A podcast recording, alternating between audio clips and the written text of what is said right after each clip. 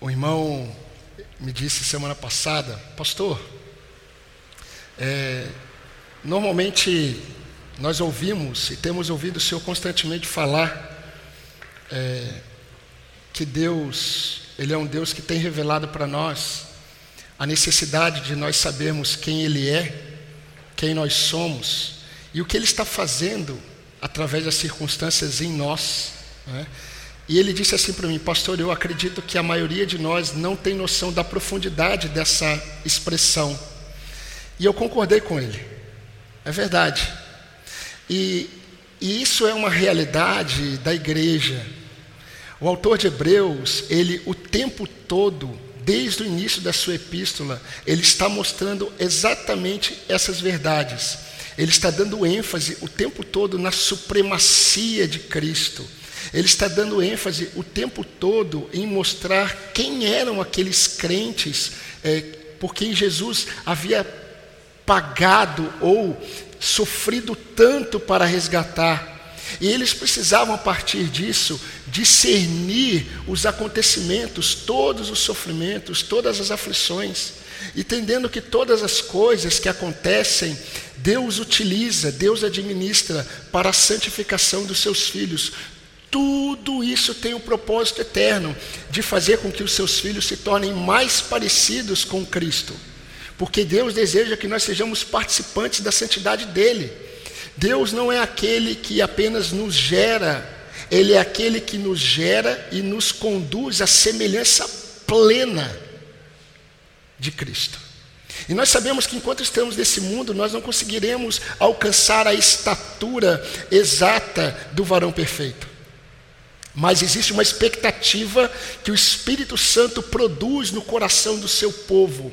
E eu tenho falado para os irmãos que eu creio que uma das estratégias mais eficazes de Satanás é exatamente por meio do humanismo e de todas as filosofias presentes neste mundo, fazer com que os crentes tirem os olhos da eternidade e acreditem que tudo está relacionado a este mundo e os crentes percam a expectativa da manifestação da glória de Deus em Cristo Jesus. E semana passada, em Hebreus 12, 25, nós refletimos um pouco sobre a excelência da voz de Cristo. E o autor de Hebreus ele fez uma exortação àqueles irmãos. Eles deveriam tomar cuidado para não desprezarem a voz daquele que falou com eles daquele que falou com a igreja, não do Monte Sinai, mas por meio do próprio Filho, a própria palavra que foi pronunciada no Monte Sinai para o povo eleito, em Cristo ela foi encarnada. Por isso que a igreja, ela está numa posição mais excelente do que aqueles irmãos do Antigo Testamento. Por isso que a igreja precisa dar ouvidos, porque nele, em Cristo Jesus, habita corporalmente toda a plenitude da divindade, Paulo escreveu aos Colossenses. Por isso que a voz de Cristo, ela deve ser ouvida, ela deve ser temida e ela deve ser obedecida. E nós vimos apenas o primeiro aspecto, nós devemos ouvir nós ainda não vimos sobre a necessidade de temer a essa voz e de obedecer a essa voz. Mas hoje nós não vamos olhar para Hebreus. Se você abriu a sua Bíblia em Hebreus, hoje nós não vamos meditar em Hebreus. Hoje nós vamos meditar num daqueles momentos que eu creio que é um momento único, foi um momento único da história da igreja. Nunca aconteceu o que aconteceu naquele dia e nós devemos nos atentar. Nós vamos observar o que aconteceu logo depois da ceia. E no momento que antecede o grande evento que trouxe vida à igreja. Convido você a abrir a sua Bíblia em João, capítulo 17, e nós vamos observar a oração mais excelente de toda a Bíblia. João, capítulo 17, de 1 a 3. Os irmãos podem perceber no Evangelho de João que, vez em quando, é João quem está falando, E de repente a gente percebe que quem está falando é Jesus. E de repente quem está falando é, é algum outro personagem. Mas normalmente João, ele começa, por exemplo, João capítulo 13, que é o início da ceia, João começa escrevendo e aí depois ele parece que deixa Jesus, ele escreve literalmente o que Jesus está falando aos discípulos. E aqui no capítulo 17, João ele começa e depois ele deixa que aquilo que Jesus está fazendo e falando fique em evidência. Então nós vamos ler os versículos de 1 a 3 de João 17. Diz assim: Depois de dizer essas coisas, Jesus levantou os olhos ao céu e disse: Pai, é chegada a hora. Glorifica o teu filho, para que o filho glorifique a ti. Assim como lhe deste autoridade sobre toda a humanidade a fim de que ele conceda a vida eterna a todos os que lhe deste. E a vida eterna é esta: que conheçam a Ti, o único Deus verdadeiro, e a Jesus Cristo, a quem enviaste. Vamos orar, irmãos? Pai, glorifica o Teu nome nesta manhã.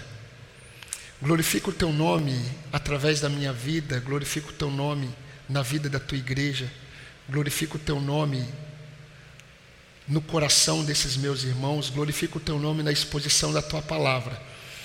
Ó Deus, que nós possamos compreender mais uma vez a profundidade de quem é o Senhor, a profundidade daquilo que o Senhor fez em nós, por aquilo que nós somos para o Senhor, e que nós tenhamos o discernimento daquilo que o Senhor está fazendo conosco para o cumprimento eterno dos teus propósitos. São bênçãos, ó Deus, que nós pedimos neste momento no nome de Cristo, o nosso Redentor. Amém. Meus irmãos, todos nós temos o privilégio de abrirmos o nosso coração diante de Deus, de colocarmos diante do Senhor a nossa alegria, de colocarmos diante do Senhor os nossos anseios, os nossos desejos, as nossas ansiedades. Isso glorifica o Senhor. Eu já tenho falado para os irmãos que se nós parássemos para pensar, por que nós deveríamos orar se Deus já sabe de todas as coisas e Ele sabe inclusive aquilo que Ele vai nos dar, aquilo que Ele vai responder? Essa semana eu estava lavando um copo e o copo quase, o último, sabe aquele último da coleção? Porque todos os outros quebraram. E eu estava lavando o último e o copo escorregou. E de repente o copo escorregou, ele ia quebrar e eu consegui segurar o copo. E eu não sei porque nesse momento veio na minha mente algumas orações que eu fiz ao Senhor e Deus não respondeu. E, e aí eu falei, Senhor, louvado seja o teu nome, porque o Senhor não responde a todas as nossas orações. Quantas orações insensatas, quantas orações é, totalmente fora da vontade do Senhor, mas mesmo assim o Senhor, com toda a bondade, o Senhor recebeu o Senhor ouviu, o Senhor contemplou e o Senhor agiu, porque a oração é um privilégio daqueles que são filhos de Deus. A oração é um dos momentos de é, intimidade, são os momentos mais íntimos de um servo de Deus com o Senhor. Por isso que o seu coração, o mundo e Satanás vai fazer de tudo, eles vão fazer de tudo para te afastar do seu lugar de oração. Oração é um momento de intimidade com o Senhor. Mas, queridos, por mais que a gente ore, biblicamente, nós nunca conseguiremos orar como convém. Diz a palavra de Deus. Você pode ser o maior teólogo, você pode ter a, as doutrinas muito claras em sua mente, e você orar de uma forma que os crentes vão olhar e vão falar assim: Eu gostaria de orar assim, eu não consigo orar com tanta convicção, com tantos textos bíblicos. A Bíblia diz que nenhum homem consegue orar a Deus como convém. Há necessidade do Espírito Santo para interceder. Está lá em Romanos 8, 26. Mas, queridos, a oração mais excelente da Bíblia não foi feita por um pecador. Ela foi feita pelo varão perfeito. A oração mais excelente da Bíblia, ela foi feita exatamente por aquele que era a plenitude da divindade de Deus, o Cristo de Deus, a palavra encarnada, foi esse momento aqui. Então, esse momento em que Jesus ora, É o único momento da história da, da revelação que uma oração foi feita como convém. Porque ela foi feita por aquele que é a própria palavra. Agora preste atenção que João diz em João 17, 1. João escreveu assim: Depois de dizer estas coisas, Jesus levantou os olhos ao céu e disse: Depois de dizer o quê? João está mostrando o seguinte: que depois de celebrarem a ceia, depois de Jesus dizer todos os ensinamentos, que foi do capítulo 13 ao capítulo 14, depois de dizer todos os ensinamentos, enquanto eles caminhavam em direção ao Getsemane, que vai do capítulo 15 ao capítulo 16, depois de tudo isso, de, depois de todas essas coisas, depois de dizer todas essas coisas, desde o início da ceia até esse, essa caminhada em direção ao Getsemane, depois de dizer todas essas coisas aos discípulos, Jesus olhou para o alto. Por que, que Jesus olhou para o alto? Jesus olhou para o alto porque os judeus sabiam, os hebreus sabiam, e nós também sabemos que todo dom perfeito, toda dádiva divina vem do alto. O alto é o local em que o Senhor está assentado. Jesus eleva os seus olhos para o alto e Jesus ora ao Pai. Por isso, meus irmãos, que é importante nós percebermos que esse foi o único momento em que um homem foi capaz de orar como convém. Então, meus queridos, essa oração ela é singular. E ela deve ser observada pela igreja com muito cuidado. Por isso que eu pretendo estudar esse capítulo inteiro durante as ceias. Em toda ceia nós vamos estudar João 17, até nós acabarmos. Ok? Mas nós precisamos prestar atenção que essa oração, apesar de ser uma oração singular, ela não foi uma oração singular apenas pelo teor da oração ela não foi uma oração singular apenas por quem fez a oração, ser alguém singular, Jesus Cristo. Mas essa oração, ela foi uma oração singular porque ela não foi dada como modelo para nós imitarmos. Como Mateus 7, Mateus capítulo 6, a oração do Pai Nosso. Aqui, Jesus Cristo não fez essa oração para ensinar os discípulos a orarem. Essa oração teve um propósito muito específico. Foi um momento de intimidade do filho com o pai compartilhada. Jesus teve um momento de intimidade com o Pai ali em oração e ele quis que os seus discípulos percebessem. A prova disso que João escreveu na íntegra o teor da oração. Aquele momento foi muito importante. Então, meus queridos, sabendo, perdão, sabendo que logo mais ele seria preso e seus amados discípulos seriam dispersos, Jesus faz a oração mais santa e excelente em toda a história da revelação. Agora, se nós cremos que Jesus ele é a expressão exata do ser de Deus, se nós cremos que em Jesus Cristo habitou corporalmente toda a plenitude da divindade, se nós cremos que não há nada acima de Cristo e não há nada que não será sujeito aos pés de Cristo, meus irmãos, nós não podemos ter dúvidas que este momento de Jesus Cristo com o Pai deve inundar o nosso coração de expectativas. O que eu pretendo nessa manhã é mostrar para vocês que quando nós olhamos para essa oração de Jesus Cristo ao Pai, o nosso coração deve se encher de expectativas, do tipo: quais foram as santas afirmações que Jesus fez ao Pai? Porque essa oração é perfeita, essa oração foi uma oração que convém. Então, o que que o filho afirmou ao Pai? O que é o Senhor, o Santo Senhor, nessa santa oração pediu ao Pai? O que será que é, Jesus Cristo manifestou como anseios do seu coração ao Pai. Meus queridos, sendo a única, a única oração isenta de pecado, porque todas as intenções, todas as motivações, todos os propósitos de Jesus Cristo nessa oração estavam na verdade, porque Ele é a verdade. Por isso eu quero pensar com os irmãos nesse, nesses períodos de ceia sobre verdades eternas da verdade encarnada. Verdades eternas da verdade encarnada. Queridos, Jesus não apenas fez afirmações verdadeiras sobre o plano eterno da redenção. Mas Jesus ele expôs as aspirações do coração dele e ele quis que seus discípulos ouvissem. Jesus quis que nesse momento de intimidade dele com o Pai, a igreja soubesse. Tanto é que o Espírito Santo conduziu João a escrever. Somente João escreveu esse momento íntimo de Jesus. Por que, que somente João escreveu? Meus irmãos, João foi o último apóstolo a morrer. Quando João escreveu o Evangelho, a igreja já tinha mais ou menos quase 90 anos de história. Os ensinamentos que estavam tomando conta da igreja estavam tentando diminuir a obra de Cristo. O Evangelho de João não foi escrito para evangelismo, o Evangelho de, de João foi escrito para fortalecer na mente dos crentes quem Cristo é.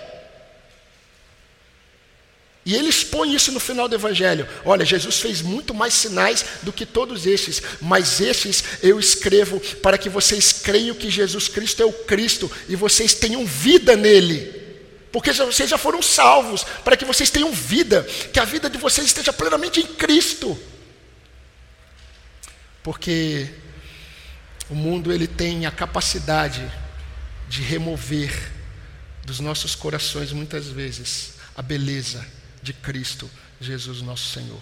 E meus irmãos, quais são essas verdades eternas da verdade encarnada? Eu quero pensar com os irmãos hoje, e vai ser um pouco mais breve, como de costume, em apenas uma verdade, mas é uma verdade tão profunda, que ela é a base de toda a oração de Jesus. Essa verdade que eu vou expor para os irmãos é uma verdade que ela é a base do teor de tudo aquilo que o Senhor vai expor ao Pai. E que verdade é essa que nós precisamos entender? E eu quero tentar destrinchar e abrir um pouco a janela para que os irmãos olhem o, o, o brilho entrando pela, pela, por esta janela, para que possamos perceber um pouco a profundidade de tudo isso. Mas, meus irmãos, a verdade é a seguinte: é que a redenção da igreja foi uma obra de glorificação do Pai e de glorificação do Filho. Eu vou repetir, porque isso vai ser mais prático no final. A redenção da igreja, nós lemos aqui com a Kellen, em Apocalipse. No último dia, nós estaremos com nossos irmãos que foram salvos e serão salvos de todas as tribos, línguas, povos, raças, nações. A redenção da igreja foi uma obra de glorificar o Pai, glorificando o Filho. Olha o versículo 1 mais uma vez. Eu vou pedir que o Wagner leia para nós o versículo 1.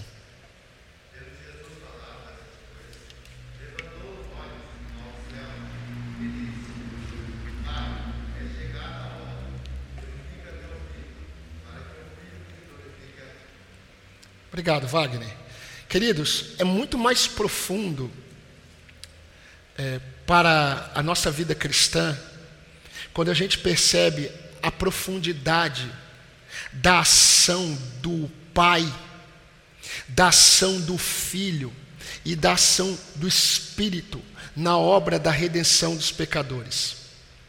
Se os irmãos olharem um pouquinho antes, Jesus ainda estava em direção ao Getsemane. E Jesus falando aos discípulos sobre o Espírito Santo que viria, Jesus disse assim no versículo 14 do capítulo 16: O Espírito Santo me glorificará. Ele me glorificará. Agora, Jesus, nessa oração ao Pai, ele diz: Pai, é chegada a hora. Glorifica o teu filho, para que o teu filho glorifique a ti. O Espírito, se a gente voltar um pouquinho, Jesus falou: o Espírito Santo que virá depois que eu subir, ele glorificará a mim. Mas, Pai, chegou a hora. É muito interessante porque quando a gente olha para Jesus no início do seu ministério em João, Jesus está no casamento. E aí acaba o vinho. E Maria, sabendo quem Jesus era, foi atrás de Jesus para que Jesus resolvesse a situação. E quando ela fala com Jesus, Jesus olha para ela e diz assim: mulher, ainda não é chegada a minha hora. O que tenho eu contigo? Ainda não é chegada a minha hora.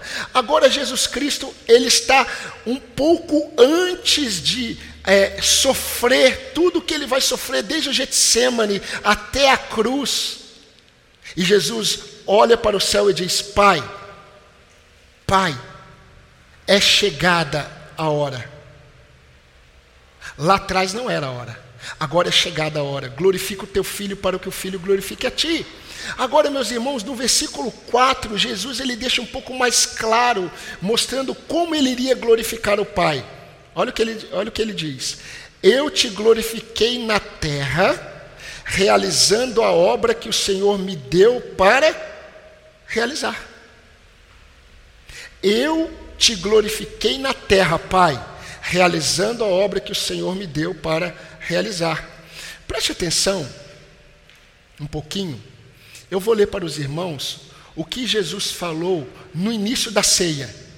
No início da ceia, lá no capítulo 13, 31 e 32. Jesus diz assim: na verdade, é, João relata o que Jesus disse. Quando ele saiu, ele quem? Judas. Logo depois que Judas se levantou da ceia, porque Judas não participou da ceia, e Judas foi entregar Jesus, o texto diz: quando ele saiu, Jesus disse: Olha que interessante. No momento em que Judas se levantou, a Bíblia fala que o Satanás entrou em Judas, porque Jesus olhou para Judas e falou assim: O que você tem que fazer, vai e faça depressa. Nesse momento, Satanás entrou em Judas e Judas saiu. Os discípulos estavam boiando. Eles acreditavam que Judas ia comprar alguma coisa, porque ele era tesoureiro. E aí Jesus diz assim: Agora foi glorificado o Filho do Homem. E Deus foi glorificado nele. Se Deus foi glorificado nele, também Deus o glorificará nele mesmo e glorificá-lo-á imediatamente. Em suma, para ficar mais claro para os irmãos o que, que está acontecendo, a oração de Jesus foi assim: Pai, me glorifica nesta hora em que a obra que o Senhor me deu para realizar será consumada. E nesse momento em que a obra que o Senhor me deu para realizar for consumada, eu glorificarei a Ti, o Senhor glorificará a mim, na redenção do Teu povo. Eu gostaria de abrir a janela um pouco. Porque quando Jesus diz assim, Pai, é chegada a hora, nós precisamos entender o que está acontecendo, o que vai acontecer, meus irmãos. Toda a história da revelação está culminando para esse momento. Tudo que aconteceu antes da fundação do mundo Está culminando para esse momento, porque a Bíblia diz que antes da fundação do mundo, Ele nos escolheu em Cristo. Segundo Efésios capítulo 1, a partir do versículo 3, eleitos, eleitos, eleitos e predestinados para Ele, diz o versículo 3 e o versículo 5. Ele nos escolheu antes da fundação do mundo, para sermos santos e irrepreensíveis perante Ele, e em amor nos predestinou para Ele. Meus irmãos, o que está acontecendo aqui é que quando Jesus diz assim, Pai, é chegada a hora, é chegada a hora do descendente da mulher esmagar a cabeça da serpente, como foi prometido em Gênesis 3,15.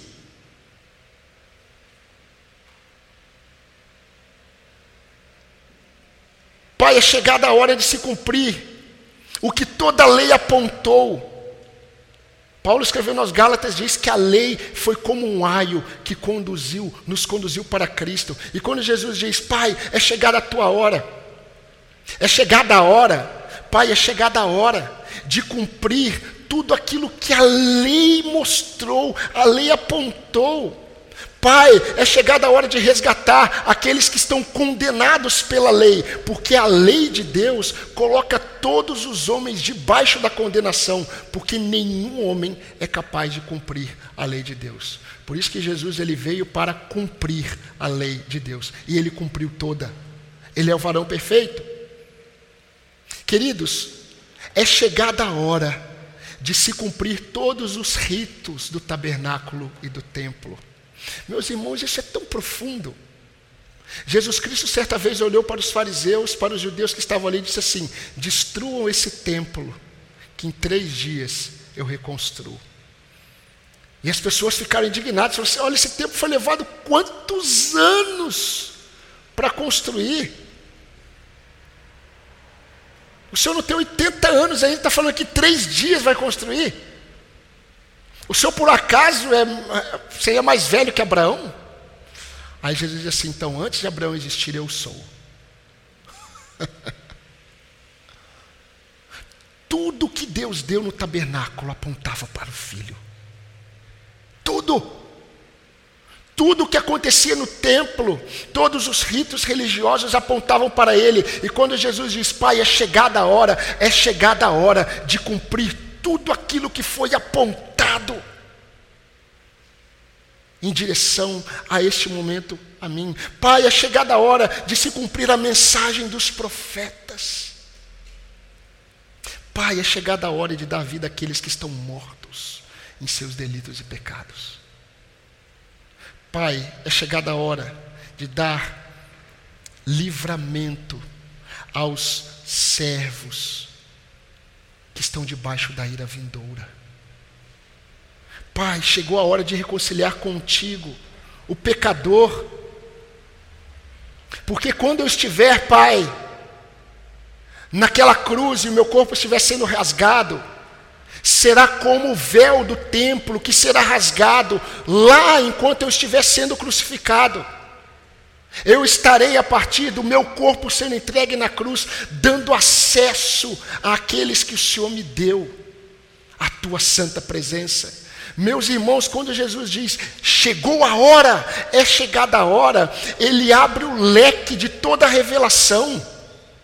Isso que nós precisamos entender. E meus irmãos, tudo isso que eu disse para vocês, de forma alguma é exaustivo. Porque teriam muitas outras verdades que estão presentes nessa declaração de Jesus: Pai, é chegada a hora. Os discípulos, quando ouviram isso, eles nem entenderam. Nós podemos entender. Porque nós temos noção de toda a revelação. Gálatas 4,4 diz que o Senhor, na plenitude dos tempos, enviou o seu filho, nascido de mulher, nascidos debaixo da lei, para resgatar todos aqueles que estão presos pela lei. É chegada a hora, a plenitude dos tempos, é chegada a hora de resgatar. E queridos, tudo isso tem a ver com a glorificação do Filho, com o Filho glorificando ao Pai e o Pai glorificando ao Filho na obra da redenção. Mas existem duas verdades que eu quero destacar para os irmãos sobre a verdade eterna, sobre a vida eterna. Existe uma compreensão muito superficial da igreja sobre vida eterna. A igreja acredita, muitos crentes acreditam que vida eterna tem a ver com um lugar, tem a ver com o estado da alma. Isso, de certa forma, é verdade, mas não mostra a profundidade da verdade. Então, eu gostaria de mostrar para os irmãos rapidamente é, duas verdades sobre a vida eterna nessa oração de Jesus. A primeira verdade é que a vida eterna concedida aos salvos tem a ver com a bênção da revelação do Pai no Filho. A vida eterna concedida aos salvos tem a ver com a bênção da verdade, a bênção da revelação do Pai, perdão, através do Filho. Wagner, leia para nós, por favor, o versículo 2 e o 3.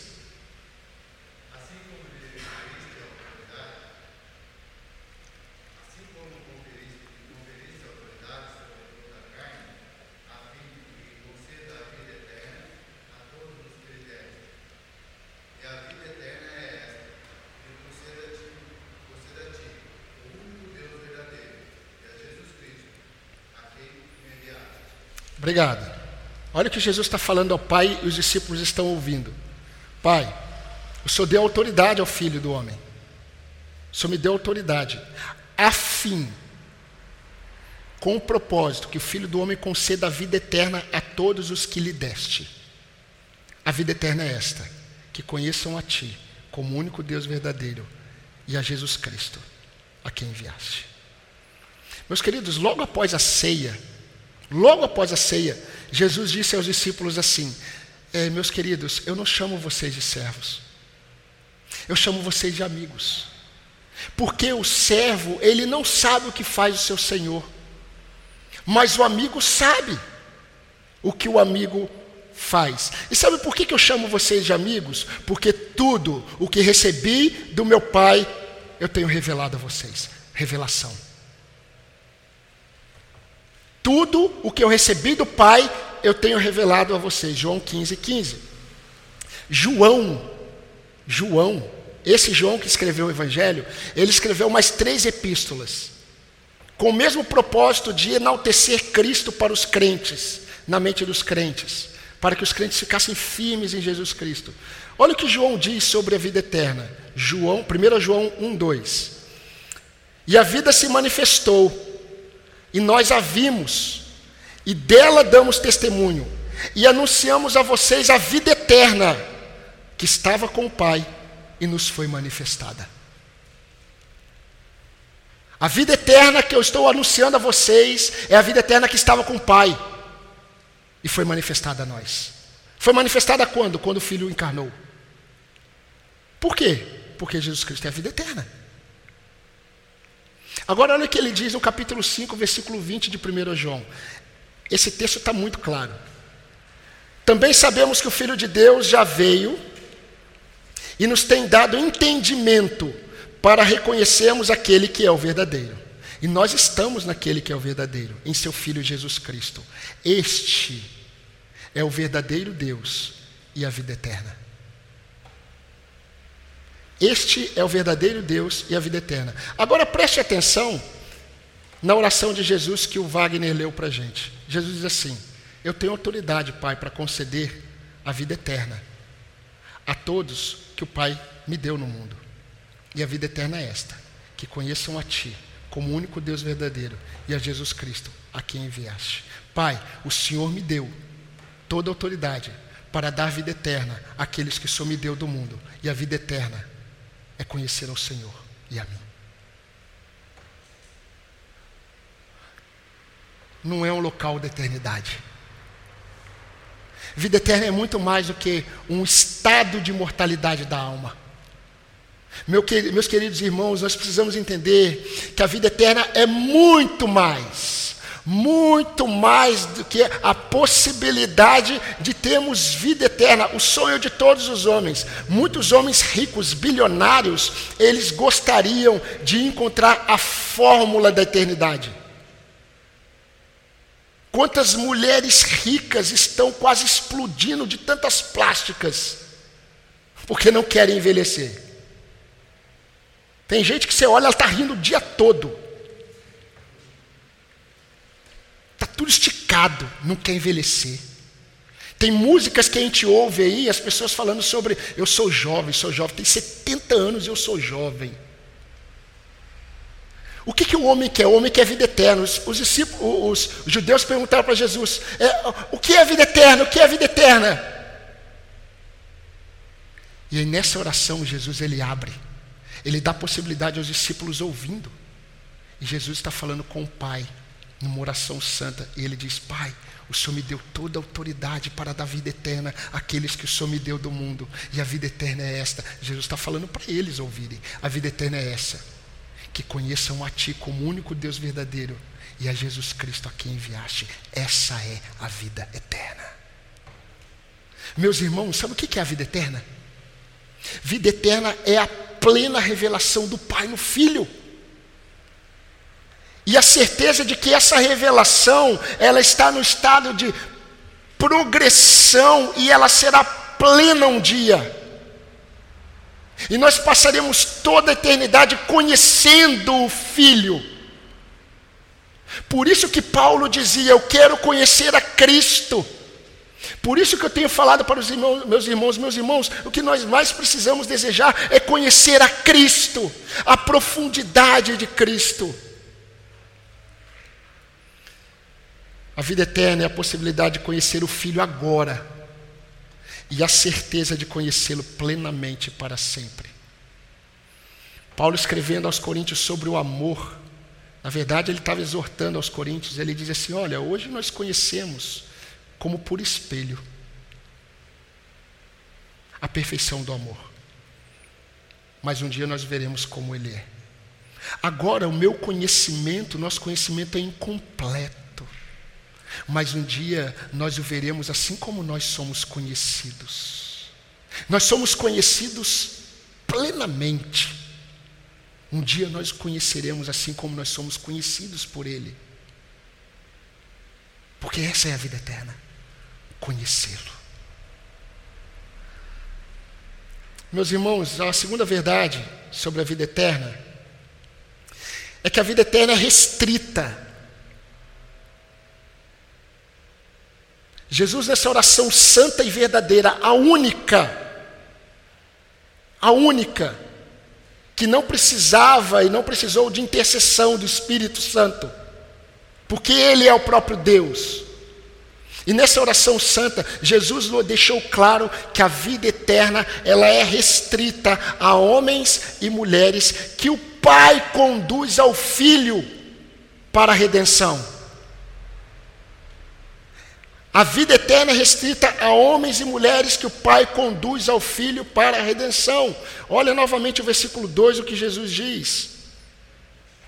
No final, a fim de que ele conceda a vida eterna a todos os que lhe deste. Em outras palavras, a todos aqueles que o Pai me dá, eu concederei a vida eterna.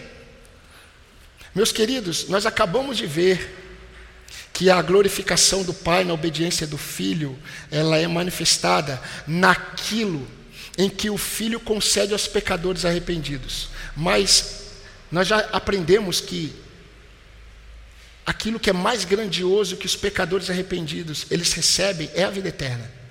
E essa vida eterna nada mais é do que a, a, a revelação é, do Pai através do Filho. Mas, queridos, como eu disse para, para vocês, Jesus não disse que essa vida eterna é concedida a todos os pecadores, a fim de conceder vida eterna a todos os que lhe deste. É interessante porque Jesus já havia dito isso. Em Lucas capítulo 10, 22, Lucas registrou que Jesus falou, e Jesus disse assim: Ninguém conhece o filho, senão o pai. E ninguém conhece o pai, senão o filho, e aqueles a quem o filho quiser revelar. Lucas 10, 22. Em Lucas 6, em João 6,44, quando alguns discípulos estavam questionando o que Jesus estava ensinando e muitos deixaram Jesus, Jesus diz assim: Ninguém vem a mim se o pai não trouxer. Olha que interessante, muitos estavam questionando o que Jesus estava falando. É duro esse seu discurso, é dura essa doutrina, é pesada essa doutrina. Enquanto eles estavam falando, nossa, como é difícil entender isso, é, é muito confrontador isso que você está dizendo. Jesus olhou para eles e disse assim: Ninguém vem a mim se o Pai não trouxer. E aí, quando muitos deixaram Jesus, mais de 70 foram embora, Jesus olhou para os doze e disse assim: Vocês não querem ir também? E aí, Pedro, naquela declaração: Ah, Senhor, nós vamos para onde? Só o Senhor tem as palavras de vida eterna, por quê? Porque o Senhor é a vida eterna. E Jesus olhou para ele e disse assim: Não foi eu que escolhi vocês, os doze? Sabe por que, que vocês não vão, queridos? Porque não tem a ver com vocês. Eu vos escolhi. E aí Paulo, dirigido pelo Espírito Santo, escreve aos Efésios e diz: olha, isso aconteceu antes da fundação do mundo. Agora leia comigo o versículo 6 e o versículo 9. Olha o que Jesus diz no versículo 6. Pai, eu manifestei o teu nome àqueles que me deste do mundo. Eram teus. E tu os deste a mim. E eles têm guardado a tua palavra. Pai, eu manifestei o teu nome não a todos. Eu manifestei o teu nome àqueles que me deste do mundo. Porque eles eram teus antes do mundo eh, ser criado. Eram teus e o Senhor me deu, e eles têm guardado a tua palavra. Por isso, meus queridos irmãos, que quando Jesus ora aqui, nós vamos ver isso em outras ceias, eh, Jesus ele não ora por todas as pessoas do mundo. Jesus não intercede ao Pai pelo mundo. Olha o que ele diz no versículo 9. É por eles que eu peço. Entendam aqui que Jesus está se referindo em primeiro lugar aos onze. Judas não estava mais aqui. Porque Jesus vai falar que, olha, apenas um se perdeu para que se cumprisse as Escrituras. Mas Jesus diz assim: é por eles que eu peço.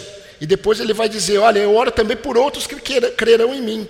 Mas preste atenção: é por eles que eu peço, não peço pelo mundo. Pai, eu não oro por todas as pessoas do mundo. Eu não estou pedindo ao Senhor por todas as pessoas do mundo, Pai. Eu estou orando por aqueles que o Senhor me deu, porque são teus. Porque, queridos, a vida eterna ela é restrita a homens e mulheres que o Pai conduz ao Filho para a redenção. E isso se chama graça. Por isso que nós precisamos pregar o Evangelho a toda criatura. porque nós não sabemos quem são as pessoas que são do Pai, e o Pai conduzirá o Filho para receberem vida eterna. Por isso que nós temos que pregar, nós temos que testemunhar, mas nós temos que, em primeiro lugar, reconhecer a profundidade de tudo isso. Então, Pai, é chegada a hora de resgatar os pecadores que o Senhor me deu deste mundo. Pecadores de vários lugares do mundo, de várias tribos, raças, línguas e nações, de várias épocas, a começar por esses onze apóstolos. Mas é chegada a hora, Pai. Então, meus queridos, resumindo, para eu trazer algumas aplicações para vocês, porque é, apesar da profundidade dessa doutrina exposta por Jesus Cristo, é, ela é muito prática para nós. Mas resumindo, a redenção da igreja foi uma obra da glorificação do Pai e da glorificação do Filho. E isso ocorre quando o Filho concede vida eterna a pecadores, revelando quem é o Pai por intermédio da revelação de si mesmo aos discípulos. E a vida eterna é concedida apenas aos pecadores que o Pai envia ao Filho para a redenção. Essa é a base de toda a oração que Jesus faz aqui. A partir desse discernimento, Jesus vai começar a expor os anseios dele, e vocês vão perceber que toda a oração de Jesus Cristo, que antecede a sua morte, toda a oração de Jesus Cristo, o teor da oração de Jesus Cristo, que vem depois do momento da ceia e de todos os ensinamentos que vai do capítulo 13 de João até o capítulo 16, toda essa oração é pela igreja. E esses dias, como eu tenho aconselhado algumas pessoas, como é triste encontrar pessoas desprezando a igreja por causa de pecados dos crentes. Eu não acredito mais na igreja. E eu tenho dito: você não acredita mais na igreja e acredita em Cristo? É incoerente. Meus queridos, eu gostaria de aplicar rapidamente a vocês essas verdades. Nós temos visto o zelo do autor de Hebreus. O zelo do autor de Hebreus, quando ele exorta aqueles irmãos e a nós, para que tomemos cuidado para não desprezarmos a voz daquele que nos fala em Jesus Cristo. Porque o autor de Hebreus ele sabia da profundidade desta tão grande revelação salvadora. Por isso que ele diz no capítulo 2, versículo 1 de Hebreus: Olha, tomemos cuidado, não desprezemos tão grande salvação. Quando a gente lê tão grande salvação, não é no sentido de, ai, é profundo. A salvação tem a ver com toda a obra da revelação de Deus, que vai culminar na eternidade aonde Ele está. A eternidade só é eternidade porque Ele está. O inferno só é inferno porque não há presença do eterno.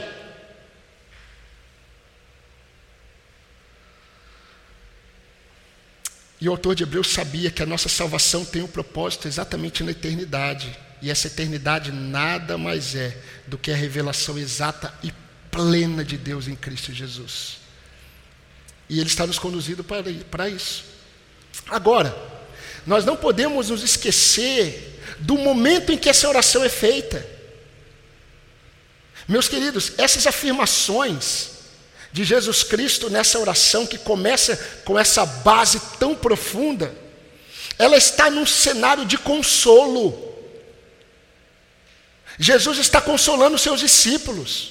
Antes da sua morte, os discípulos não sabem o que vai acontecer no Getsemane. Eles estão caminhando, é noite. É noite de sexta-feira, de Páscoa. Eles estão caminhando para o Getsemane, eles estão ouvindo tudo isso, e agora eles estão parados, e Jesus está orando. Mas antes disso, Jesus estava consolando o coração deles, confortando o coração deles. Não se turbe o coração de vocês. Creiam em Deus e creiam em mim. Na casa de meu pai há muitas moradas. Não se turbe o coração de vocês. Eu não vos deixarei órfãos, Jesus disse. O Espírito Santo Consolador habitará em vocês. Eu estou convosco e estarei em vós. Eu não deixarei vocês órfãos. Queridos, ele termina o capítulo 16, antes dessa oração, dizendo assim: No mundo vocês terão aflições, mas tenham bom ânimo. Eu venci o mundo. E meus irmãos, o teor dessa oração continua e nós vamos ver, continua a ser uma manifestação do amor do Pai pelo Filho, do amor do Filho pelo Pai, do amor do Pai, do Filho e do Espírito Santo pelo seu povo. Isso está presente em toda a oração. A crucificação e a morte de Jesus, meus irmãos, que antecederam essa oração seria um momento de extrema, intensa e profunda dor para Jesus. Antes dessa oração, Jesus, é, no momento dessa oração, Jesus sabia o que o esperava. Jesus sabia que os seus discípulos seriam dispersos, ele disse isso: ferirão o pastor e as ovelhas se dispersarão. Jesus, quando orou, ele sabia, ele viu Pedro, quando Jesus orou, Jesus viu Pedro naquela fogueira, falando: Eu não conheço, eu nunca conheci, jamais conheci esse homem. Quando Jesus está orando ao Pai, pela igreja, dizendo: Pai, eles guardaram a tua palavra. Mas Jesus via, Enquanto Jesus falava, eles guardaram a tua palavra, Pai, os que o Senhor me deu do mundo. Eu dei a eles a vida eterna, eles são teus e eles guardaram a tua palavra. Jesus estava vendo que daqui a pouco Pedro estaria diante daqueles homens. Eu não conheço, eu não conheço, eu não conheço. Mas Jesus é o eterno. Eles guardaram a tua palavra, Pai. Não tem nada a ver com eles. Não tem nada a ver com a fraqueza deles. Tem a ver com o poder salvador. São teus. São teus. E é interessante que quando Isaías, há muitos séculos atrás, escreve sobre esse momento, e quando Jesus disse, Pai, é chegada a hora, eu creio que Jesus ele, ele sabia do que Isaías escreveu sobre ele. E Isaías escreveu assim: ele verá o fruto do seu penoso trabalho e ele ficará satisfeito. Ele ficará alegre. O meu servo justo, com seu conhecimento, justificará a muitos, não todos, a muitos, porque a iniquidade deles levará sobre si. Meus irmãos, o Pai abriu os nossos olhos para vermos a beleza da glória dele na face de Cristo. Meus irmãos, o Pai nos deu a possibilidade de conhecê-lo na pessoa do Filho. O Pai, por meio do Espírito Santo que Ele colocou em nós, Ele está nos conduzindo nesse processo de conhecimento de Cristo, que não vai acabar, ele vai perdurar por toda a eternidade, porque Cristo, sendo pleno, Ele é inesgotável. É uma fonte de riqueza inesgotável. Ele é fonte de águas vivas que, brotando, leva para onde? Para a eternidade. Isso não acaba. Não acaba. E queridos, Deus nos dá esperança de que tudo acabará bem.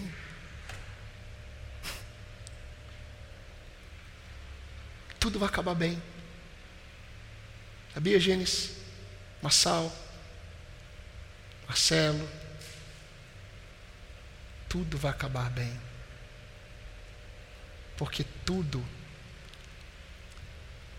que vai acabar, na verdade, nunca se findará e nunca poderá ser comparado com aquele que é inacabável, infindável, que é Jesus Cristo e nós estaremos perante Ele. Por isso que quando Paulo escreveu, e eu já estou indo para o fim, por isso que quando Paulo escreveu, Paulo disse assim: Meus irmãos, por isso nós não desanimamos. Pelo contrário, mesmo que o nosso corpo exterior se desgaste, o nosso ser exterior se renova de dia em dia. Porque a nossa leve e momentânea tribulação produz para nós eterno peso de glória, acima de toda comparação, na medida que não olhamos para as coisas que se veem, mas para as que não se veem. Porque as coisas que se veem são temporais, elas passam. Mas as que se não veem são eternas. Meus queridos, nada deveria ser mais importante para, mais importante para nós do que o privilégio de termos recebido a vida eterna, ou seja, a revelação do Pai no Filho.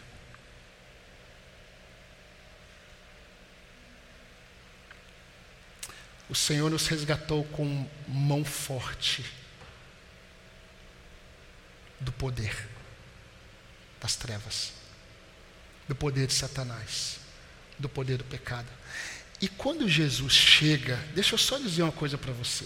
Quando Jesus chega, Jesus ele não precisa chegar pedindo licença.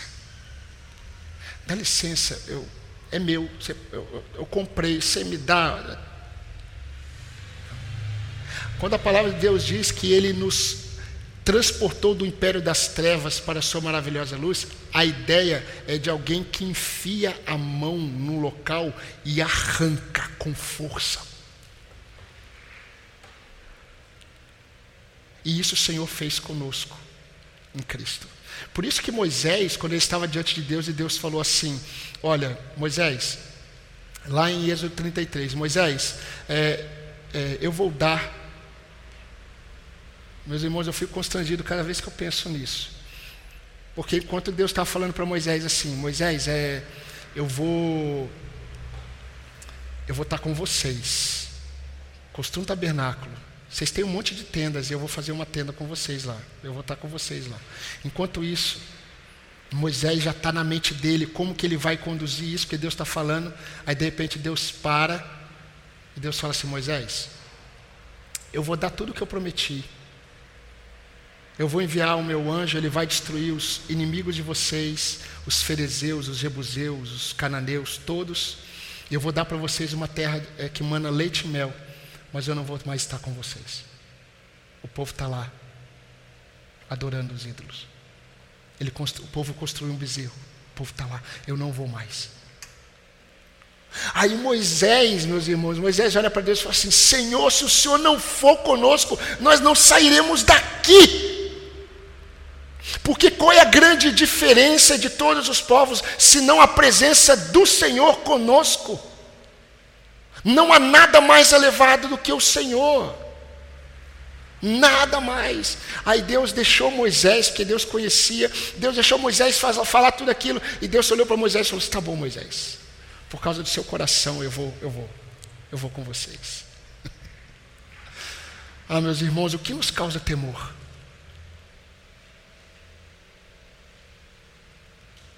O que, que aflige o nosso coração? A única coisa que deve afligir o nosso coração é o desejo de glorificar a Deus quando nós testemunhamos do Evangelho para aqueles que não conhecem. Para que eles também tenham a possibilidade de ouvir e, quem sabe, receber a revelação do Senhor, nós não sabemos. Nós sabemos que ninguém ama mais do que Deus. Mas nós precisamos ser gratos ao Senhor. Meus queridos, o que realmente aflige o seu coração? A tribulação?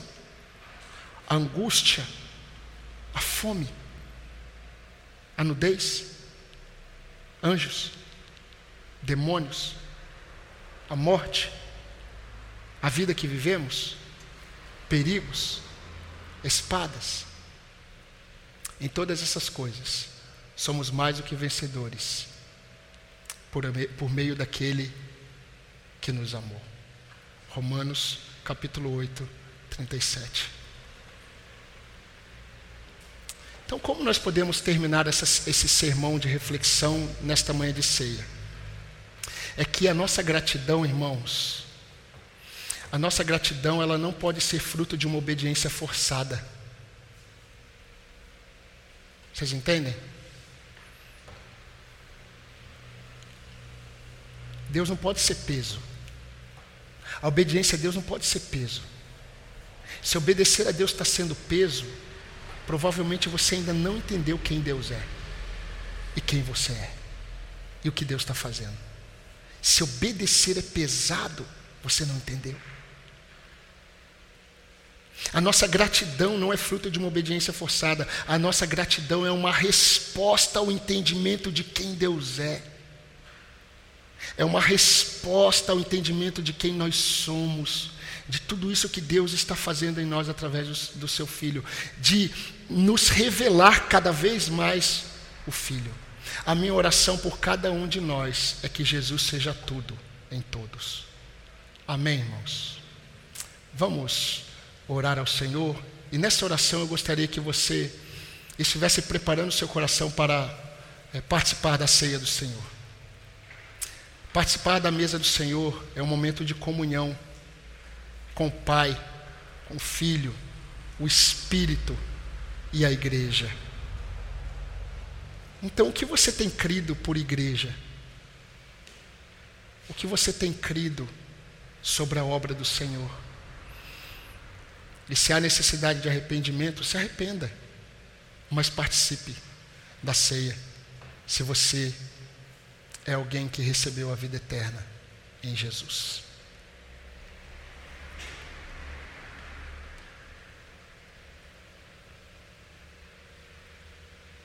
Senhor nosso Deus, nosso Pai, a tua igreja está reunida e nós glorificamos o teu nome, ó Deus, porque nós cremos que enquanto nós estivermos fazendo o que nós estamos fazendo, o Senhor está sendo glorificado em nós e através de nós.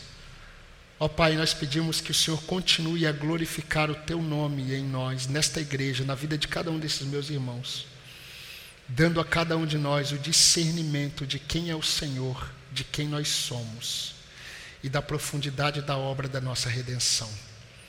Ó Deus, e que a tua igreja seja santificada também neste momento de comunhão com o Senhor e comunhão de uns para com os outros.